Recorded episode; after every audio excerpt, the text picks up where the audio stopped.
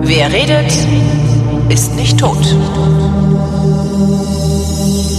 Willkommen im Weltraum mit Ruth Grützbauch. Die Astronomin ist in Wien ein Pop-Up-Planetarium, ein Pop-Up-Planetarium betreibt und äh, mir einmal im Monat Orgeszeig aus dem Universum beschreibt. Hallo Ruth. Hallo. Was haben wir denn Orges? Wo haben wir Orges im März? Was haben wir, na, okay, Frau Grützbach, erzählen Sie mir mal, was haben wir denn Orges im Weltraum im März? Wir haben, äh, also wie immer, Wie immer. immer. arg. Also es hat jetzt eigentlich irgendwie Immer arg Supernova. nicht mehr so viel mit März zu tun, aber mh, naja, nein, es hat schon, es hat schon was mit aktuellen Beobachtungen zu Mhm. tun, aktuellen a- a- argen Dingen. Ich habe mir gedacht, wir schauen uns Argereignisse. einfach wieder mal an, was das allerbeste, allerneueste, größte, shiny, most shiny Teleskop, das James Webb Space Teleskop recently für uns beobachtet hat, was es uns für arge Sachen aus dem tiefen, fernen, jungen Universum äh, da entgegenbringt, da Ist schon wieder was Neues? Hatten die, hatten, haben wir da nicht gerade erst drüber gesprochen? Da, was, da war doch gerade erst so, schon was Du, anderes. Das, Dieses Ding beobachtet die ganze Zeit ja, okay. Und es okay. beobachtet die ganze Zeit eigentlich ziemlich arge Sachen. Also das war eine ziemlich äh, einfache Auswahl für mich. Also ich finde, das ist, es ist, Entschuldigung, das ist ein riesen sechs Meter Durchmesser Weltraumteleskop, das sowieso unsichtbare Dinge für uns beobachtet. Da kann eigentlich nur Arges dabei rauskommen. Und eigentlich alles, was dieses Ding beobachtet, ist irgendwie neu, größer, besser, besser aufgelöst, ja, mehr Info. Also es ist eigentlich, das ist ja das Dankbare dran eigentlich. Jetzt am Anfang hat dieses Teleskop ein ziemlich äh, leichtes Spiel. Ist, Schaut irgendwo hin, kommt was Arges dabei raus, oder? Stimmt. Das, das, ja, es kann nur Or Orges sehen. Das ist, Kann nur Arges sehen. ja. Aber Was es, hat ist, also es, es hat ein paar richtig, es hat ein paar richtig arge Sachen beobachtet. Das eine, das erste, das, vielleicht das ärgste von allen. Ich Bin mir nicht, ich habe drei Dinge ausgewählt. Ich Oh. habe drei Dinge ausgewählt, die es jetzt gerade recently Drei arge Beobachtungen. beobachtet hat. Genau, drei arge Beobachtungen gibt's heute. Äh, Und das erste, sie sind halt alles sehr unterschiedlich. Also es ist, wird ein bisschen ein wilder Ritt durch, durch äh, James Webb, Best of James Webb. Das erste ist, äh, da geht's um Cariclo oder Chariclo oder wie auch immer man den aussprechen will. Ein Asteroid, der größte bekannte der Zentauren. der größte der Zentauren. Richtig. Der ist, äh, also diese Zentauren sind eigentlich ja so ein bisschen so eine Art Mischwesen. Drum Man schreibt den ja wirklich So. Chariklo. Chariklo. Ja, ich weiß auch nicht so recht, wie man, also ich glaube auf Weiß. Griechisch, auf Altgriechisch würde man ihn eh Cha- Chari, Chariklo. Irgendwie Chariklo, sowas. irgendwie Aber ich so lebe ja in. Berlin und die, die, die, die, die, Sprache der Commons hier in dieser Gegend, also hier würde er heißen Chariklo. ja. James Webb hat Chariklo gesehen. Genau, James, James Webb. James. Ja. Schön. Na, es ist irgendwie lustig, weil man weiß ja dann nie so recht, wie man das ausspricht und auf Englisch ist ja sowieso immer alles ganz anders. Mhm. Also zum Beispiel auch, äh, ich finde es immer so lustig, Sharon, äh, der Mond von Pluto. Ach, äh, Charon. Charon. Charon, ja. Genau, also ich sag Charon. Okay. Hm, Vielleicht seine Sharon, meine- aber auf Englisch sagen sie Sharon. Karen. So wie Sharon Stone. Karen. Space Sharon. Sharon flying around Pluto. Sharon who? Das hat mir, äh, wie ich das das erste Mal gehört habe, habe ich mir gedacht, what? Ich habe es überhaupt nicht gecheckt und dann irgendwie, ja, ist dann der, der, der Groschen gefallen oder der Cent, wie man jetzt sagen muss. Aber ja, wie, wie auch immer man den aussprechen mag. Hattet ihr in Österreich auch Groschen? Gab's das auch in Österreich? Ja, ja, Schilling und Groschen, ja. Ach, der Vom Groschen, Euro. der Groschen war unser Pfennig. Das heißt, der, Mm, richtig, Okay, genau. verstehe. Okay. Ja, ja, ja, ja. Weil bei uns der Habt Groschen ihr war ja, immer gesagt, der Pfennig fällt? nee, der Groschen, aber bei uns war der Ach, schon. Ähm, zumindest umgangssprachlich, äh, das Zehn-Pfennig-Stück war der Groschen bei uns. Ah, spannend. Ich weiß gar nicht. Ja. Keine Ahnung, wo das Zehn herkommt. Pfennigstück. Das Zehn Pfennigstück war der Groschen. Und was ich am ärgsten vermisse tatsächlich an der D-Mark, Also eigentlich ist es mir egal, womit ich bezahle. Aber was ich wirklich vermisse, ist das 5-Mark-Stück. Ich, ich mag Geldstücke, also ich mag Münzen. Äh, und ich fand die 5 Mark, das ist halt so eine, das ist halt, das ist schon was. Dafür kriegst du schon eine Portion Fritten und so. Ne? Und vor allen Dingen das 5 Mark Stück, das 10 Pfennig Stück hieß Groschen und das 5 Mark Stück hieß Heiermann. Der Heiermann. Und das, das vermisse ich wirklich. Hast du mal einen Heiermann für mich? Was soll denn das heißen? wir- Heiermann? Das, Heiermann. Ja, Heier, Heier. Ich weiß gar nicht, warum das so heißt. Haier, so wie die Haier. Man geht in die Haier am Abend. Nee, ins Haier. Bett. Nein. Ja, keine, keine Ahnung warum. Nie gehört. Ich, ja, da gibt's ja jetzt auch nicht mehr. Ist alles vorbei. Ja. Na, ähm, ja, Groschen war ganz einfach die kleine Einheit vom Schilling, ja. Also ein Groschen, zehn Groschen, also 100 Ja, Groschen, genau. ein Schilling. Ach, guck. Ja, genau. Ich weiß immer nur sieben Schilling, eine Mark, das wusste ich. Ja, sieben Schilling, meine- eine Mark, drei Franc, eine Mark. Das war immer der Kurs. Genau, ja. Aber die, ich mein, die, die, die fünf Mark für, für die Fritten, ich meine, es kostet ja mittlerweile dann die Portion Fritten sowieso irgendwie fünf Euro, oder? Ja gut, dann sollen sie mir, dann, ich hätte ja auch, ich würde sofort, sofort eine 5 Euro Münze nehmen. Fände ich ja auch super, wenn wir sowas hätten. Ja. Ich habe am Anfang auch gedacht, irgendwie so eins, zwei braucht doch niemand, aber ich finde es mittlerweile ganz gut, dass es ein und zwei Euro gibt. Ja. Die, die Cent könnte man sich sparen. Ja, die, das, das 1, Kupfer, 2, ne? 5 1, 2, 5, ja, ja, das ist ja. arg. Ja. Gibt ja auch, glaube ich, Ah. ist das ist, ist Italien oder wo, also irgendwelche Länder, äh, die, die weigern sich ja auch überhaupt Preise auszuweisen, wo dann ein Cent übrig bleibt oder so. Ich finde das auch, das, ja. Sehr vernünftig eigentlich. Wir kommen denn jetzt zurück zu den Zentauren. Cariclo, genau. Und James Webb hat, naja, wie, soll, wie, sage ich das jetzt am besten? Es hat den Asteroiden nicht beobachtet. Den, also es ging zwar um den Asteroiden, aber es ging eigentlich nicht wirklich um den Asteroiden selbst. Also Cariclo, größter bekannter Zentaure, ungefähr 250 Kilometer großes Drum. Und diese Zentauren, das sind Asteroiden, die zwischen den großen Planeten rumfliegen, also zwischen den großen Gasriesen, zwischen Jupiter und Neptun, ziehen die ihre, ihre Bahnen quasi, also können auf einer Seite dann viel weiter draußen sein, wie das ja oft so ist, ne, mit ihren stark elliptischen Bahnen, aber irgendwo da im, im äußeren Sonnensystem fliegen die da rum und was passiert ist, ist, dass Cariclo einen Stern bedeckt hat. Welchen? Uh, ich habe keine Ahnung. Das ist irgendeine Nummer. Okay, okay. Telefonnummer, keine Ahnung. Irgendeine Irgendein Postleitzahl. Weil. Cariclo, Ähm, Cariclo lebt ja in Berlin. Der hat die Postleitzahl 10199. Ich Ah, wette, das dass es eine Berliner sein. Postleitzahl ergibt. Ich guck mal. So, der Stern hat sicher auch irgendeine Nummer mit, keine Ahnung, HD und dann eine Postleitzahl, ja. Hm. Aber es ging eigentlich weder um den Asteroid selber, noch um den. Stern. Na bitte, Berlin-Mitte. Na Aber bitte mein, die Mitte. 250 Kilometer groß wird sehr gut auf Berlin draufpassen, oder? Gerade so. Hm. Was Also er hat einen Stern das bedeckt und, und James Webb beobachtet hat, Ja. war, wie dieser Asteroid ganz, ganz knapp, haarscharf vor dem Stern vorbeigezogen ist. Und trotzdem hat das Teleskop beobachtet, wie die Helligkeit von diesem Stern runtergegangen ist. Ganz kurz und Ja, zweimal hintereinander. wie zweimal. Äh, hä? ja klar, sagst du. Ja klar, weil er, wenn er einmal dran vorbeifliegt, wird der Stern dunkler. Das ist ja normal. Aber warum denn zweimal? Aha, warum denn zweimal? Was ist da passiert? Das ist super spannend. Irgendeine Idee, was es sein könnte? Ha- Hat Cariclo einen Mond, der oder irg- Fast, irgendwie sowas? fast, fast, fast. Äh, er äh, hat Äh, äh, der, pff, Ringe. der hat Ringe? Der hat Ringe. Der hat Ringe. Was Das ist aber passiert ungewöhnlich, ist, oder? Das ist sehr ungewöhnlich. Ja? Also was passiert ist, ist, dass dieser Asteroid den Stern quasi beinahe bedeckt hat, gerade nicht bedeckt hat, aber die Ringe schon. Der Stern ist quasi äh, zwischen dem Asteroid und seinen Ringen Ja.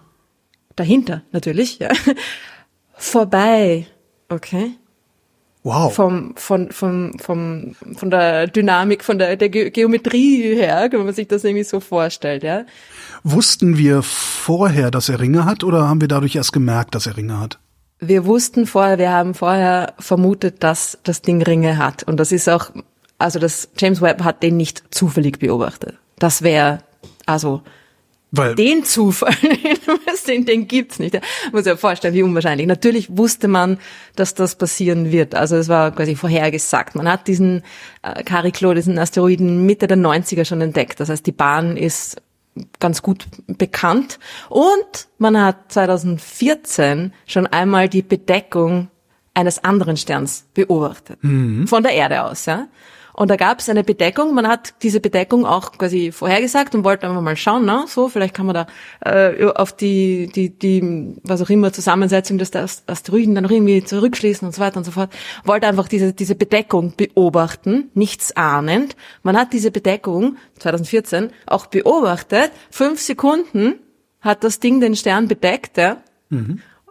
Plus zusätzlich zwei kurze Dips in der Helligkeit, also Ja. zweimal Ein- ganz vorher, kurz, ja. ganz scharf die Helligkeit runtergegangen. Einer, einer davor, einer danach.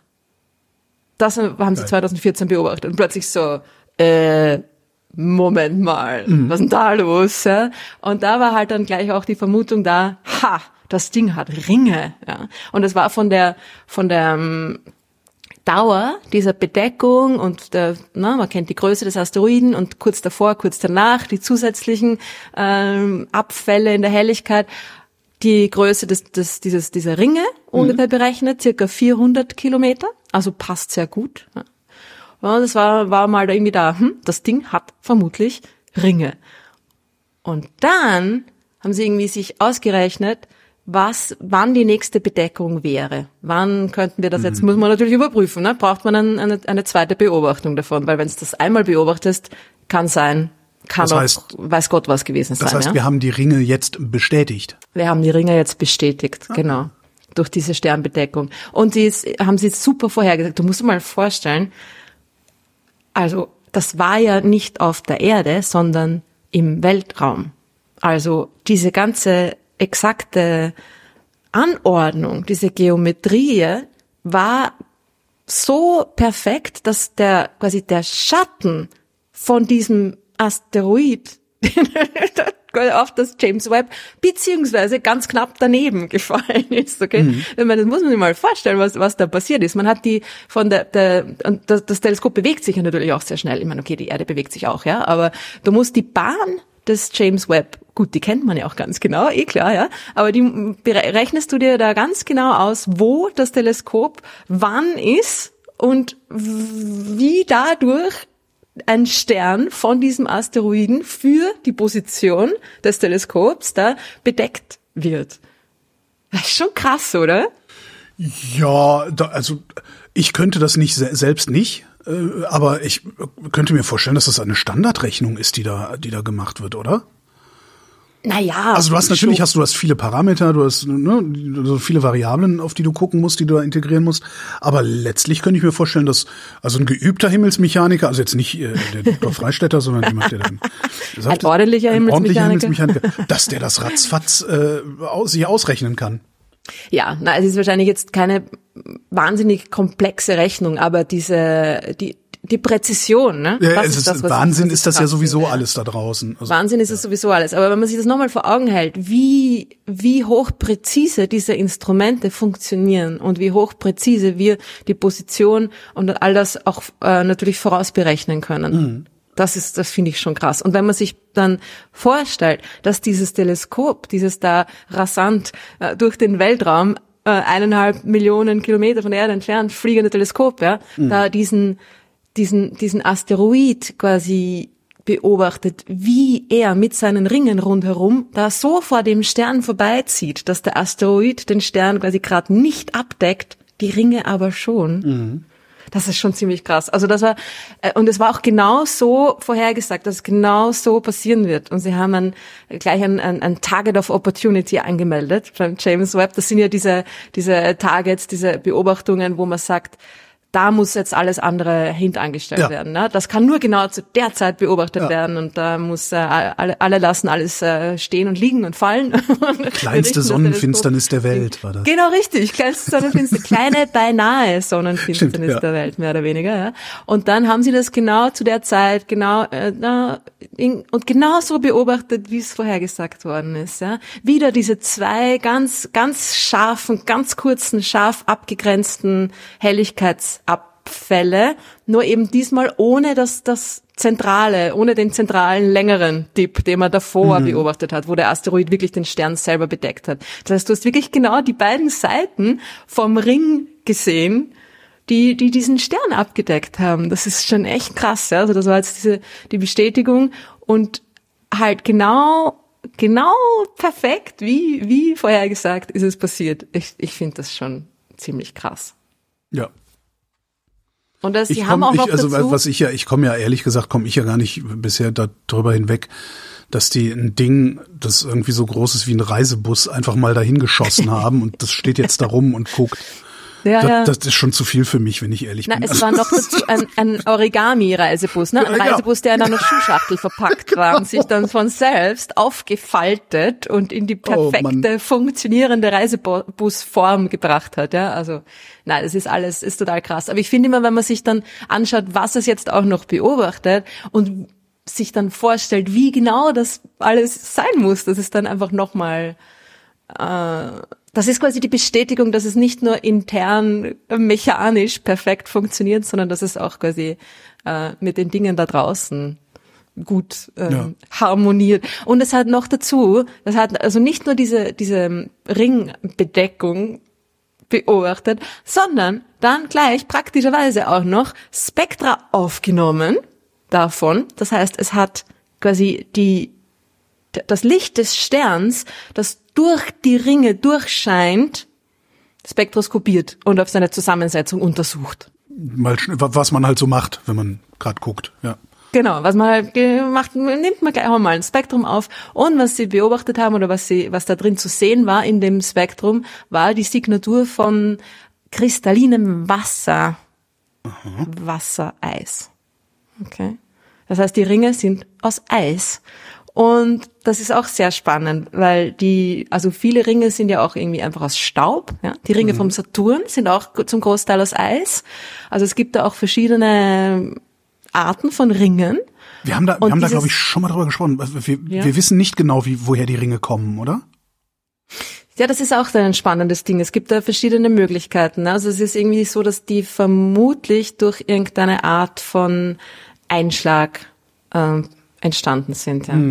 Und dass wenn das Material quasi nah am an dem Asteroid oder dem was auch immer Himmelskörper, was auch immer es ist, ja, dran bleibt, dann bildet sich da ein, dann bildet sich ein Ring.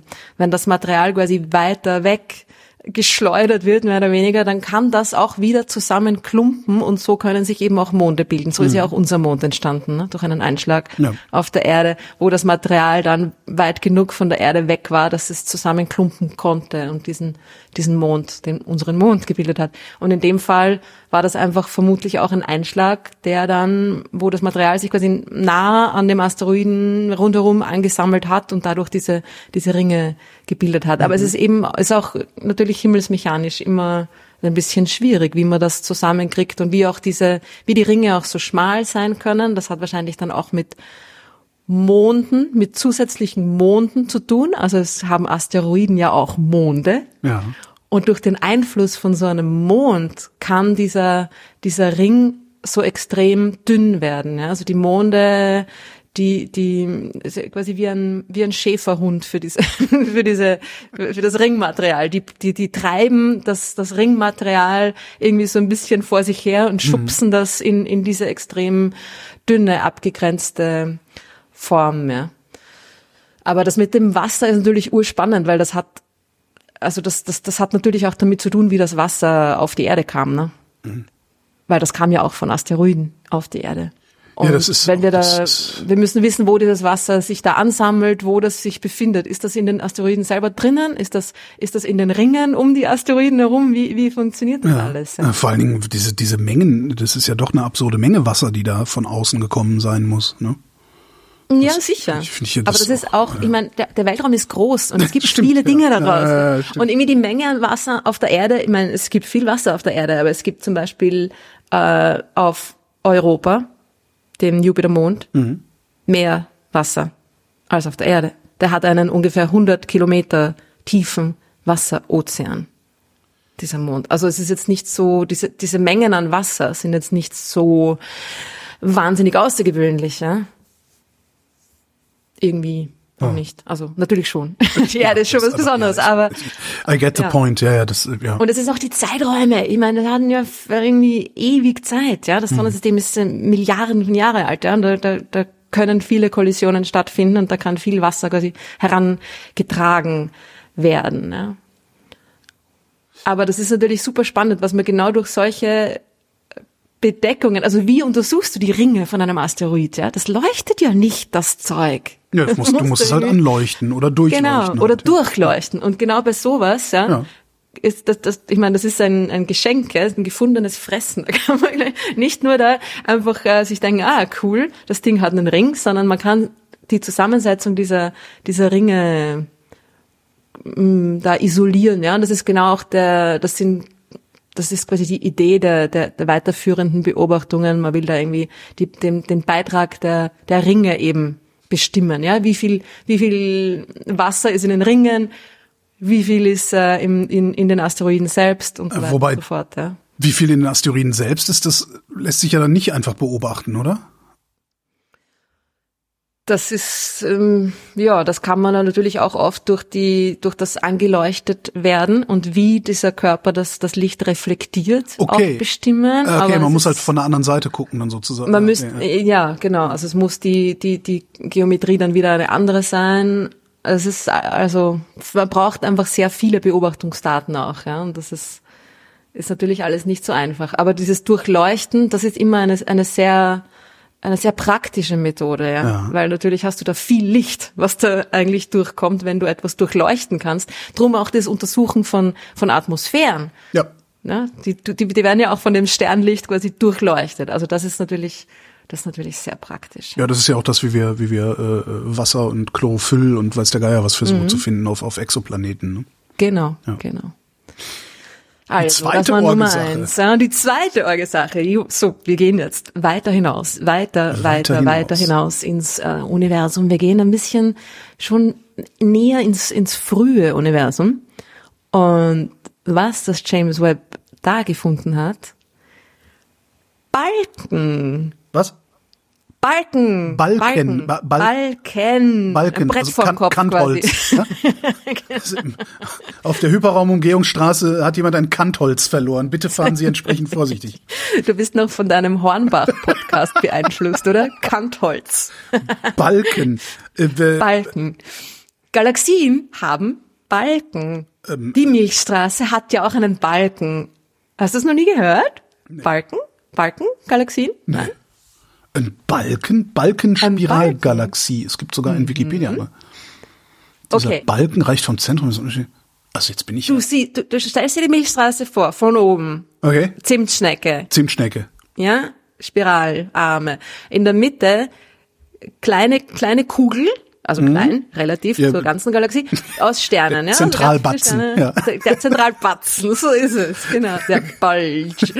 Und dieser Zentralbatzen ist da und dann beginnen irgendwann die Spiralarme. Ja. Und Jetzt ist es aber nicht so, dass die quasi direkt am Zentrum dranhängen und dort anfangen. In den vielen Galaxien und eben auch in der Stimmt. Milchstraße ist es so, dass da vom Zentrum weg so eine, eine ziemlich gerade Ja. Struktur nach außen geht.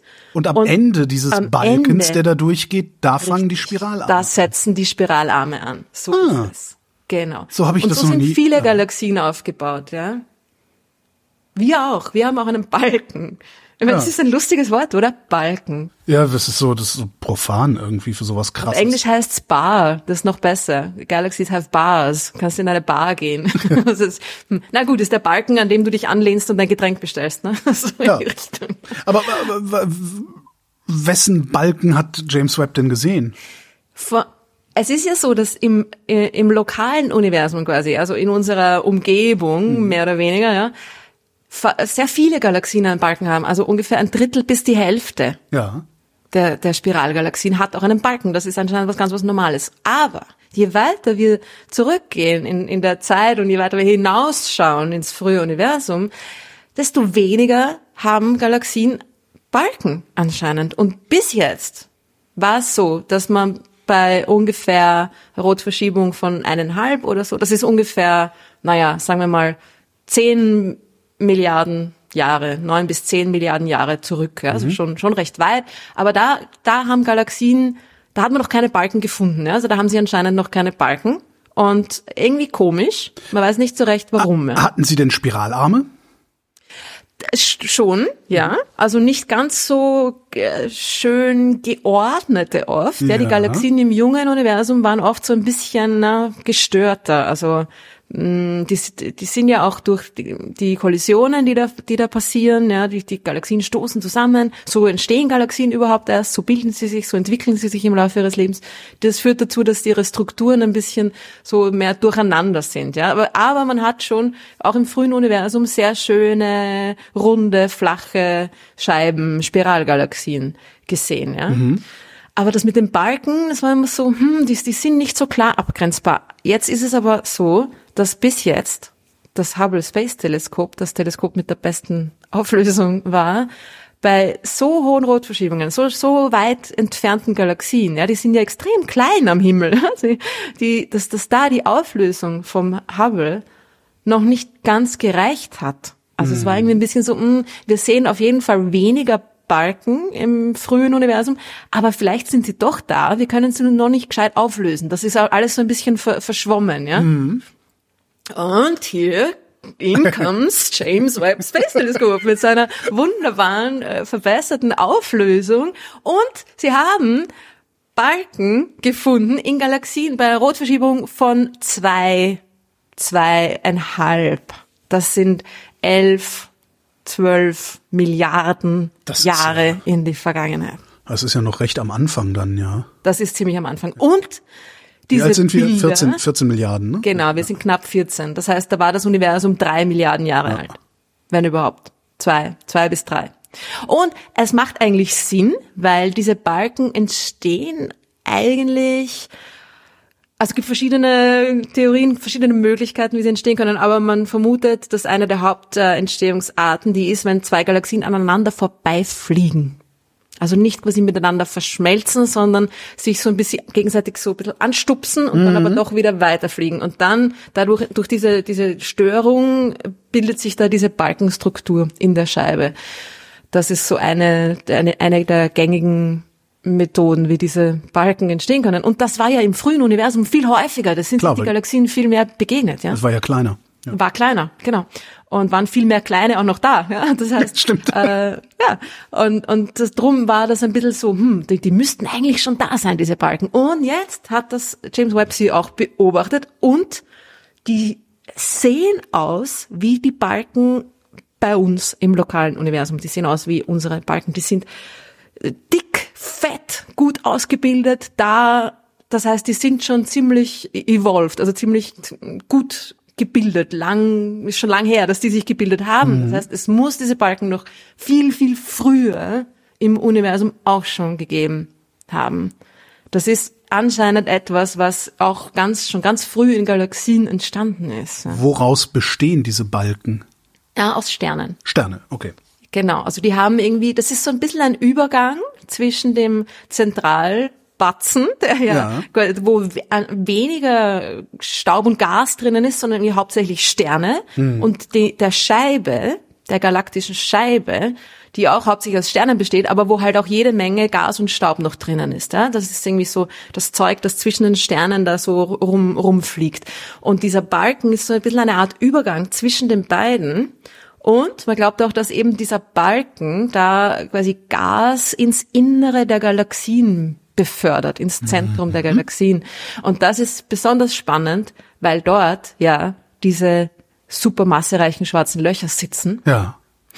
Und das ist natürlich auch ein ganz ein eigenes Thema, wo wir auch noch irgendwie viel zu wenig Ahnung haben, wie sich diese supermassereichen schwarzen Löcher, die anscheinend im Zentrum von allen großen Galaxien sitzen, wie sich die entwickeln und wie die wachsen. Und Wie da ist eine oder ob die Möglichkeit, wachsen? Wie, genau, also dass sie wachsen, ist klar. Okay. Man, man sieht, dass sich diese schwarzen Löcher quasi äh, auch im Laufe der Zeit entwickeln. Die werden immer größer im, im Laufe de, des Alters des Universums. werden schwarze Löcher in Zentren von Galaxien größer und größer und größer. Die Frage ist aber mh, immer noch ein bisschen, wie genau die das machen. das ist noch nicht ganz klar. Ja? Sicher, du, sie verschlucken Gas. Ich ja? wollte gerade sagen, sie verschlucken halt Materie und plustern Ja. sich dann auf. Ne? Genau, aber sie äh, produzieren ja auch jede Menge irgendwie ähm, Material, das, das, das rausgeschleudert wird. Ja? Also sie produzieren diese galaktischen Winde, nennt man das, wo das Zeug wie puff, ja, nach oben nach oben und unten meistens raus, rausgepfeffert wird. Äh, also es ist dann, sobald so ein schwarzes Loch viel Material da mal verschluckt, wird es schwieriger und schwieriger, dass neues Material nach innen befördert wird. Also es ist irgendwie nicht ganz klar, wie kommt das Zeug in das Zentrum der, der Galaxien und durch einen Balken ist eine Möglichkeit. Dieser Balken kann da anscheinend irgendwie so, ähm, naja, wie eine Art Kanal wirken, der das, das, das, das Material, das, das frische Gas da ins Zentrum hinein, hineinschleusen kann oder so, ja. Dann müsste aber eine entsprechend alte Spiralgalaxie wenig Gas haben. Oder weniger Ja, genau. Gas haben. Ne? Ja, so ist es. Also alt. Du meinst jetzt die im jetzt im lokalen Universum? Ja. Nicht die früheren. Nee, die früheren ja, ja, nee, nee, ja, nee, nee. Ja, also genau. je älter, also je, je, je, je jünger sozusagen, äh, ja.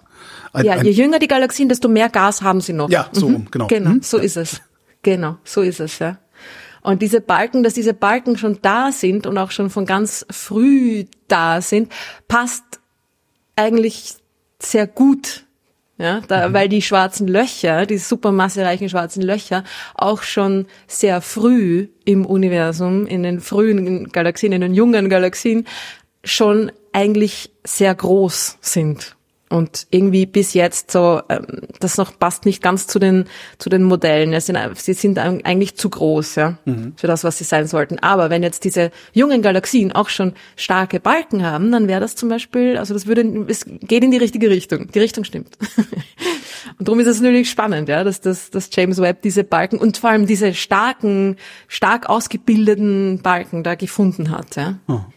Das ist schon ziemlich cool. Kommen wir zur dritten argen Sache. Und die, dritten, die dritte arge Sache, die dritte arge Sache geht jetzt noch früher Äh. ins noch jüngere Universum zurück. Und da hat das James Webb etwas gefunden, was auch niemand erwartet hat. Grüne Erbsen. Ich sag's dir gleich, weil da kommst du nicht drauf. Ja. Grüne Erbsen. Grüne Erbsen. Das ist äh, die Green Peas. Grüne Erbsen. Die heißen Weltraum. wirklich so. Grüne Erbsen im Weltraum. Das sind natürlich auch Galaxien. Diesen Namen, das ist, hat sich natürlich äh, kein Astronom ausgedacht, obwohl Astronomen, Astronominnen denken sich ja auch absurde Namen für Dinge aus, sehr gern. Also das daran hätte es eigentlich nicht scheitern sollen. Aber das ist äh, den Namen, den, den haben sich äh, Citizen Scientists ausgedacht. Aha. Also Leute, die eigentlich keine Wissenschaftler sind, sondern da mitarbeiten an verschiedenen Projekten. Da gibt's ja immer wieder diese Projekte, wo man auch einfach als ganz normaler, normalsterblicher Mensch ähm, quasi der Wissenschaft äh, Ja, Tagfal Tagfalter-Monitoring ist da. ja, so in die Richtung, Klassiker. genau. Ja, und da gibt's, da gab's dieses Projekt called Galaxy Zoo. Sagt ihr das was? Nee. Der Galaxien-Zoo. Okay.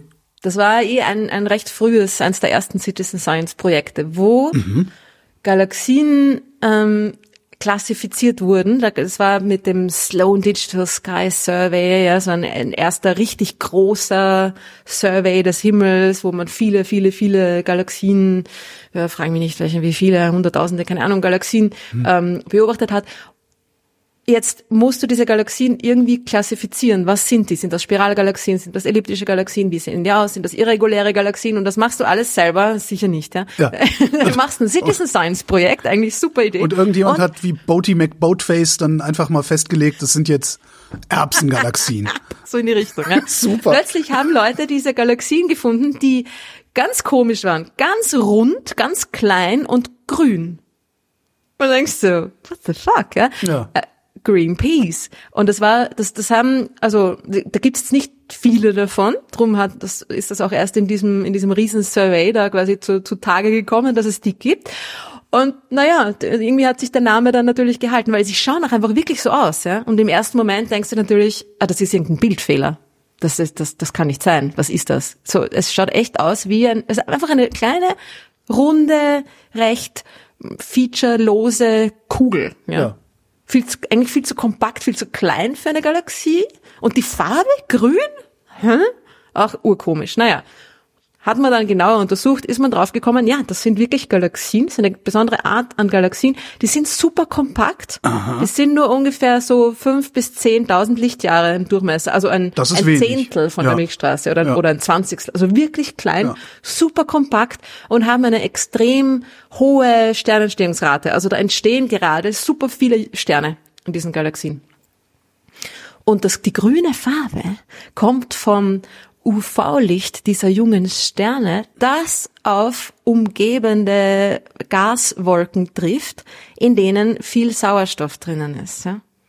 Und der Sauerstoff hat diese grüne Farbe. Wenn du Sauerstoff zum Leuchten anregst, leuchtet der grün. Okay. Das heißt, das sind die jungen Sterne, ganz viele junge Sterne, die, die, die diese Gaswolken anleuchten und weil diese Gaswolken sehr viel Sauerstoff enthalten, leuchten die grün. Sind die, sind, sind die besonders weit weg? Sind die besonders, was, was, was? Naja, bis jetzt eben nicht. Bis jetzt hat man die eben in diesem relativ, noch relativ nahen, ja, sagen wir jetzt mal, ja, stimmt, lokalen wenn das, wenn das Universum Survey, ja, ja, genau, gefunden. Und da hat man sich gedacht, naja, das sind halt ein bisschen, also denen ist halt irgendwas passiert, dass da plötzlich so ein super intensiver Sternentstehungsausbruch stattgefunden hm. hat. Und äh, das ist irgendwie, das sind halt irgendwelche ganz seltsamen Objekte, Outlier. Und die, hm, ja, hat man jetzt nicht so erwartet, dass die im frühen Universum auch gibt, obwohl irgendwie natürlich äh, es auch vielleicht zu erwarten gewesen wäre in, in Retrospect, ja, Hindsight ist immer besser. Wenn man zurückschaut, denkt man sich, hätte man eigentlich sich denken können, dass das im frühen Universum auch gibt, weil da war ja alles quasi äh, kleiner, kompakter. Die Galaxien waren auch kleiner, kompakter damals und die Sternentstehung war noch viel höher, weil einfach noch früher viel mehr Gas da war, ja. Und drum war es auch gar nicht so schräg, dass sie jetzt gefunden wurden, dass James Webb hat Greenpeace beobachtet. Und zwar bei einer Rotverschiebung von acht acht. Das muss es mal geben. Das ist eine Sekunde nach dem Urknall. Das ist ungefähr eine Sekunde nach dem Urknall, ja. Na, es sind ungefähr 700 Millionen Jahre nach dem Urknall, aber trotzdem. Ja, es ist ja eine Sekunde. Millionen. Nach, ja, eben, also, ja. ja. aber. Das ist quasi, das, das muss man sich mal geben, ja. Das ist so, jetzt super casual, ja. Redshift 8, ja. Das war, vor dem James Webb waren das so die weitest entfernten Galaxien, die man überhaupt gekannt hatte. Hm. Das war so das Limit, was man überhaupt beobachten konnte. 700 Millionen Jahre nach dem Urknall. Das sind äh, mitunter die ersten Galaxien, die sich da überhaupt bilden, ja, gebildet haben im Universum.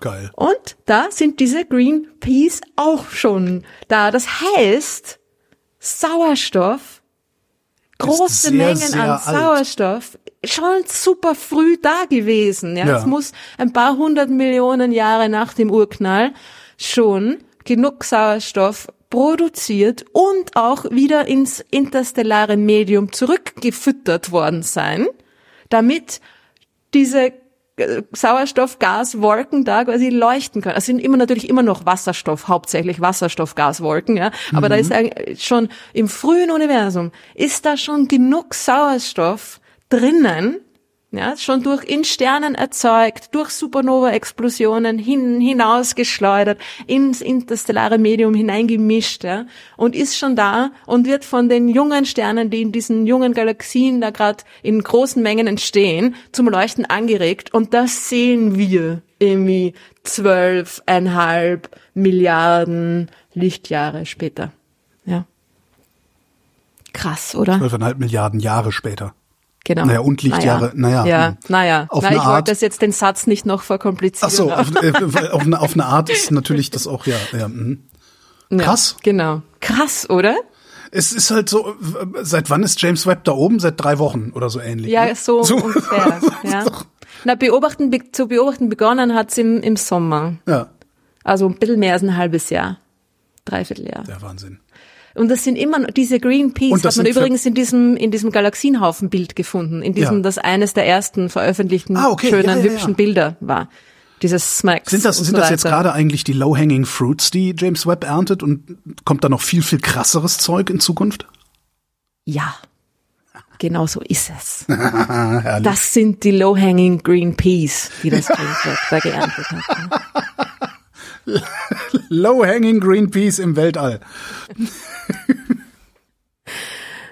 Ja, es kommt da noch einiges auf uns zu. Einiges, einiges, einiges, arges, krasses. Und wir werden, habe ich so das Gefühl, auch immer wieder in regelmäßigen Abständen darüber reden. Ich freue mich drauf. Schön. Ruth Grützbauch, vielen Dank. Ja, gern. Und euch vielen Dank für die Aufmerksamkeit.